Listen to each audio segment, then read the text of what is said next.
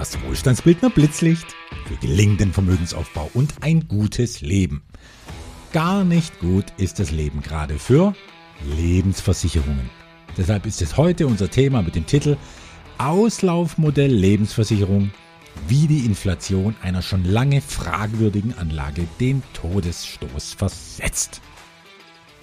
Über 10% Inflation in der EU und über 9% in Deutschland gehören zu den größten Problemen und Ängsten, die uns belasten in einer an Herausforderungen ja wahrlich nicht armen Zeit. Dabei ist das Ende der Fahnenstange sicher noch nicht erreicht, denke ich, da 2023 aus vielen guten Gründen noch erheblich schwieriger werden dürfte als 2022, was nicht einmal die Bundesregierung leugnet. Umso mehr freut es mich, dass wir in dieser schwierigen Zeit den Richtigen an der Spitze dieser Bundesregierung haben. Hat unser Bundeskanzler doch dieser Tage öffentlich kundgetan, er sei sich schon immer sicher gewesen, dass Putin Energielieferungen als Waffe einsetzen könnte. Potzblitz. Das Kanzleramt ist von seherischer Kraft durchdrungen. Wir sollten alle innehalten und dankbar sein. Was ich mich aber frage, Olaf Scholz ist seit 2013 in der Regierungsverantwortung. Nun wurde er in einen Energiekrieg verwickelt, so muss man es ja nennen.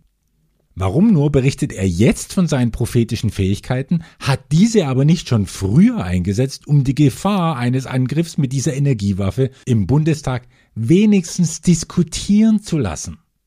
Er hat es doch gewusst, er war sich doch sicher.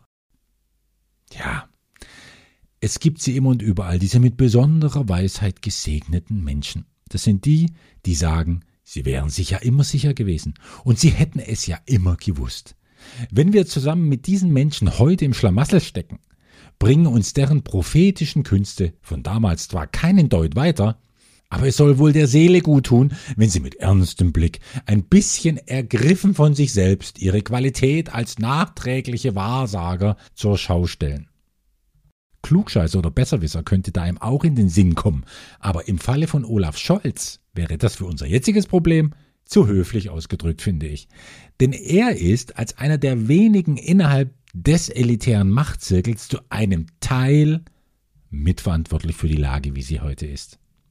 Und wenn auch nur dadurch, dass er nicht auf das Problem mit der riesigen Russlandabhängigkeit hingewiesen hat, obwohl er doch genau gewusst hat, dass hier Gefahr drohen könnte. Er hat gewissermaßen mitgeholfen. Und wenn nur aufgrund von Unterlassung durch Aufklärung, dass ein ganzes Land ins Messer gelaufen ist. So sage ich bei allem Respekt, der Lieblingsvokabel unseres Kanzlers. Er wollte wohl mit dieser Aussage als kluger Hecht auftreten und landet womöglich als Sardelle in der Pfanne. Eigentor nennt man auch sowas. Mit der Verleihung des Prädikats nicht vertrauenswürdig. Olaf Scholz kann mittlerweile mit mehr als nur einem Fall in Verbindung gebracht werden, der aber Milliarden Euro Steuergeld gekostet hat. Seine Statements dazu, die sind so geschmeidig wie kontrastreich. Pendeln sie doch anmutig zwischen ich kann mich nicht erinnern oder ich habe es immer gewusst. Beschreibt er dabei Dinge, wie sie wirklich waren oder sind? Oder schlägt er sich die verbale Krawatte um den Hals, die ihn im jeweiligen Moment am besten aussehen lässt? Nun, Politikschau zu diesen Zeiten hat die starke Tendenz, einen echt weit runterzuziehen. Lassen wir das also an dieser Stelle und widmen wir uns einem anderen Drama. Wer tapfer über viele Jahre in eine Lebensversicherung hineingespart hat, um sich privat eine zusätzliche Altersvorsorge aufzubauen, der hat jetzt ganz andere Probleme, als einen altklugen Kanzler ertragen zu müssen. Es gibt sie einfach noch, diese vielen Millionen Polisen im Land. Obgleich schon seit über 20 Jahren bekannt ist, dass Lebensversicherungen nicht sonderlich geeignet sind, um Vermögen aufzubauen. Hier drei gute Gründe, warum das immer so war und bis heute so ist. Erstens. Deutsche Gerichte haben zugestimmt, dass Lebensversicherungen als legaler Betrug bezeichnet werden dürfen. Trotzdem wurden neue Polisen abgeschlossen. Zweitens. Finanzmathematiker haben den sogenannten Garantiezins schon immer als Verkaufsmasche verurteilt, da dieser nur auf den Einzahlungsbetrag angerechnet wird, nachdem die Versicherung ihre 15 bis 25 Prozent Kosten abgezogen hat. Aha. 3,2 Prozent garantierter Zins sollen also über die Zeit 15 Prozent Kosten amortisieren. Plausibel geht irgendwie anders. Trotzdem wurden neue Policen abgeschlossen. Und drittens schließlich, wirkliche Vermögensexperten haben schon immer die Finger von diesen vom Staat empfohlenen Produkten gelassen, weil Geldwerte nun mal einer Gefahr ausgeliefert sind, der Sachwerte weit wenig anhaben können. Und das ist die Inflation. Trotzdem wurden neue Policen abgeschlossen. Und das rächt sich jetzt, wie ich vor ein paar Tagen wieder erleben durfte im Gespräch mit einer Wohlstandsbildnerin. Nennen wir sie hier mal Luisa. Luisa ist heute 60 Jahre alt. Und sie füllte brav seit 2001 die Lebensversicherung eines renommierten Versicherungskonzerns. Sie fing mit 100 Euro Rate an, heute zahlt sie 500 Euro im Monat. Warum?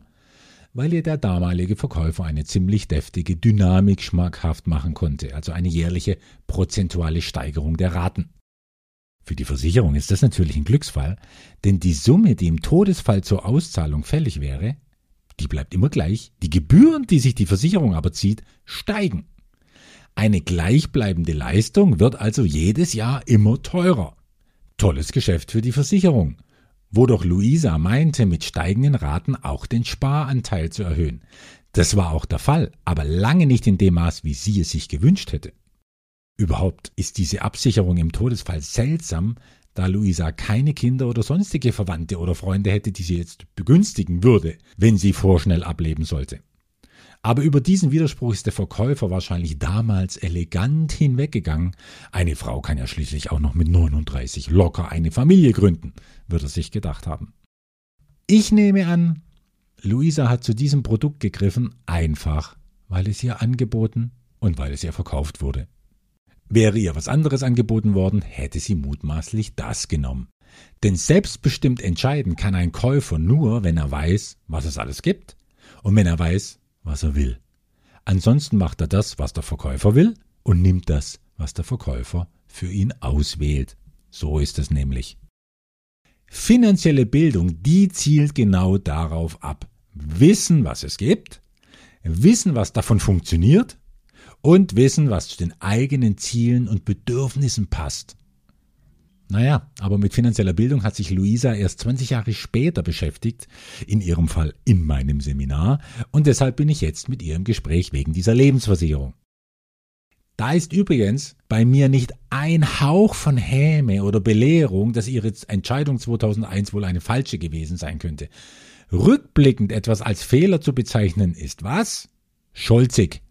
Im Sinne von, ich habe immer gewusst, dass Lebensversicherungen Schwachsinn sind.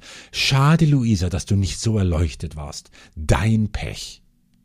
Also jemandem rückblickend Fehler vorzuwerfen, das ist Schwachsinn und entlarvt nur den Klugscheißer im jeweiligen Menschen.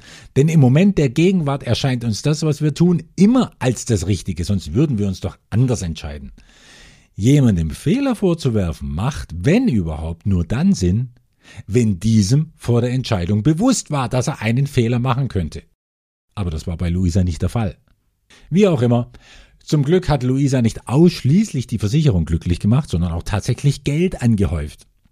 Der heutige Rückkaufswert, würde sie kündigen, beläuft sich auf 84.000 Euro. Also ehrlich, im Rahmen des Auf und Ab einer selbstständigen Solo-Dienstleisterin muss man das auch erstmal schaffen. In zwei Jahren wären nun die Laufzeit und damit die Zahlzeit dieser Versicherung zu Ende. Dann hätte Luisa nochmal gut 12.000 Euro einzahlen müssen und sie bekäme eine Ablaufleistung von einmalig rund 100.000 Euro oder eine lebenslange Zusatzrente von knapp über 400 Euro im Monat. Diese Rechnung, ja, die entspricht ziemlich genau dem heutigen Durchschnittsalter einer deutschen Frau. Es beträgt gerade knapp 84 Jahre. Teile ich die Einmalsumme von über 100.000 Euro durch die monatliche Rente, dann komme ich auf etwas über 20 Jahre. Wird Luisa also älter als 82 Jahre, würde sie so etwas wie eine zusätzliche Rendite einfahren mit jedem Monat, den sie älter wird als 82. Würde sie 100 werden, dann hätte sich die Lebensversicherung richtig gelohnt. Tja, wenn Luisa jetzt wüsste, wie lange sie lebt, dann wäre die Wahl einfach, wie sie jetzt mit dieser LV umgeht. Aber solange sie nicht die Fähigkeiten eines Olaf Scholz hat, muss sie sich jetzt entscheiden. Die Frage an mich war also, Andreas, was soll ich tun? Laufen lassen, noch zwei Jahre oder Rückkaufswert rausholen und umschichten. An so einer Stelle bin ich verpflichtet zu sagen, dass ich die Altersvorsorge von Leuten nicht schlecht machen oder zur Kündigung raten darf. Aber dazu anregen, eine einfache Rechnung im Kopf zu überschlagen, das darf ich schon. Und die ist wirklich einfach, speziell in der heutigen Zeit. Nämlich, es sind also nur noch zwei Jahre einzuzahlen bis zur Endfälligkeit dieser Versicherung. Ich weiß, dass die meisten bei einer 24-jährigen Gesamtlaufzeit dazu tendieren würden, die zwei Jahre jetzt noch vollends durchzuhalten. Auch gemäß der deutschen Tugend, was man anfängt, das bringt man auch zu Ende, sonst fühlt man sich irgendwie unwohl. Aber der Taschenrechner hat kein Gefühl. Und brüchige Lieferketten, die uns eine deftige Teuerung bescheren, haben auch keinerlei Emotionen. Und die Europäische Zentralbank, die unser Geldsystem flutet, schon gar nicht. Allen ist wurscht, wenn wir vor einer bestimmten Prozentzahl ein dickes Minus setzen müssen. Dieses Minus heißt Inflation. Und die dürfen wir für Luisa beherzt auf ja, 10% für die nächsten zwei Jahre taxieren. Und wenn die offizielle Inflation runtergehen sollte auf 7 oder 6 Prozent, dann ist die von Luisa noch immer über 10 Prozent. Und warum? Weil sie gern und viel auf Reisen ist, beruflich wie privat. Denn wer heute viel reist, der bezahlt überdurchschnittlich steigende Preise, was den Durchschnitt des persönlichen Warenkorbs verteuert. Ob nur zwei Urlaube in den Süden Europas oder berufliche Reisen nach Übersee selbst zu bezahlen sind, ja, das ist ein gehöriger Unterschied, in dem Fall für die Realinflation von Luisa. Was aber bedeuten rund 10 Prozent in zwei aufeinanderfolgenden Jahren, wenn Luisa 2024 100.000 Euro erwartet? Natürlich wird sie 2024 100.000 Euro überwiesen bekommen aber sie wird spüren wie noch nie zuvor in ihrem dann 62-jährigen Leben, dass sie für dieses Geld weit weniger kaufen kann als noch zwei Jahre zuvor, weil diese 100.000 Euro nur noch eine Kaufkraft haben von 81.000 Euro. Nun, mit diesen Hintergrundinformationen sollte die Entscheidung nicht mehr schwerfallen, zumindest aus Wohlstandsbildnersicht lieber sofort die 84.000 Euro Rückkaufswert heute mitnehmen und dieses Geld überführen in einen inflationssicheren Wert. Aber bitte bloß keine Immobilie kaufen, denn in der ist die Inflation schließlich auch schon eingepreist. Mein Ansatz wäre, lieber möglichst früh in eine gesellschaftlich unverzichtbare Wertschöpfungskette investieren, deren Erträge jederzeit an die Inflation angepasst werden können. Handelt es sich dabei etwa um einen Klappdeal? Dann wäre bei normalem Verlauf das Geld nach drei Jahren wieder zurück, mit rund 30 bis 40 Prozent Rendite obendrauf. Ich habe davon verschiedentlich schon berichtet. Und in drei Jahren ist die Welt auch für Luisa hoffentlich wieder planbarer. Im Gegensatz zu heute mit Krieg, haarstäubender Energieunsicherheit, noch immer brüchigen Lieferketten und einer herumeiernden Ampelkoalition. Und die 12.000 Euro, die Luisa ab sofort nicht mehr dem Geldwert Lebensversicherung hinterherwerfen muss, die kann sie ebenso überführen, zum Beispiel in eine ratierliche Sachwertinvestition, wie sie die Anlageklasse Infrastruktur bietet, meine Säule 1. 2022 ist es zumindest noch möglich. Und damit könnte sie nochmal bis zum 65. Lebensjahr nur 30.000 bis 40.000 Euro aufbauen, inflationsbereinigt natürlich. Und zu guter Letzt, die 84.000 Euro, die von der Versicherung als heutiger Rückkaufswert in Aussicht gestellt werden, die sind auch nicht in Stein gemeißelt. Aber das ist nicht meine Expertise, dafür habe ich langjährige Kenner von Lebensversicherungen, die oft mehr herausholen können, als die Versicherungen zu zahlen bereit sind. Mehr herausholen mit Paragraphen und Mechanismen, die mir selbst nicht genau klar sind. Und wenn es nur ein paar tausend Euro sind. Und deswegen sollte man das immer vorher unverbindlich prüfen lassen, was möglich ist. Vorher sollte Luisa auf keinen Fall selbst kündigen oder auf solche Rattenfänger hineinfallen, die mit Factoring-Konstruktionen daherkommen. Dort bekommt sie etwa 70 Prozent vom offiziellen Rückkaufswert sofort und die restlichen 30 Prozent werden ihr irgendwann später versprochen, mit einem deftigen Zugewinn natürlich, weshalb sich das Warten lohnen würde. Tja, und dann kommen diese 30 Prozent nie. Oder, wenn sie seltenerweise kommen, sind diese 30 Prozent kaum noch was wert, denn 30 Prozent sind schließlich ein Geldwertversprechen und keine Sachwert-Tatsache. Wie auch immer Luisa sich entscheidet. Ein Verbleib der Lebensversicherung ist meiner Meinung nach weniger sinnvoll als je zuvor. Das sagte übrigens die Versicherung, mit der Luisa da zu tun hat, sogar selbst. 2015 hat sie nämlich beschlossen, das aktive Neugeschäft mit Lebensversicherungen einzustellen. Und sie rät in Beratungen sogar davon ab, eine Lebensversicherung abzuschließen. Siehe dazu auch der Artikel der FAZ in den Show Notes. In jedem Fall, auch in der heutigen Zeit führen mit etwas finanzieller Bildung viele Wege hin zu einem Leben in Fülle. Aber eine Lebensversicherung gehört eindeutig nicht dazu. Euer Andreas.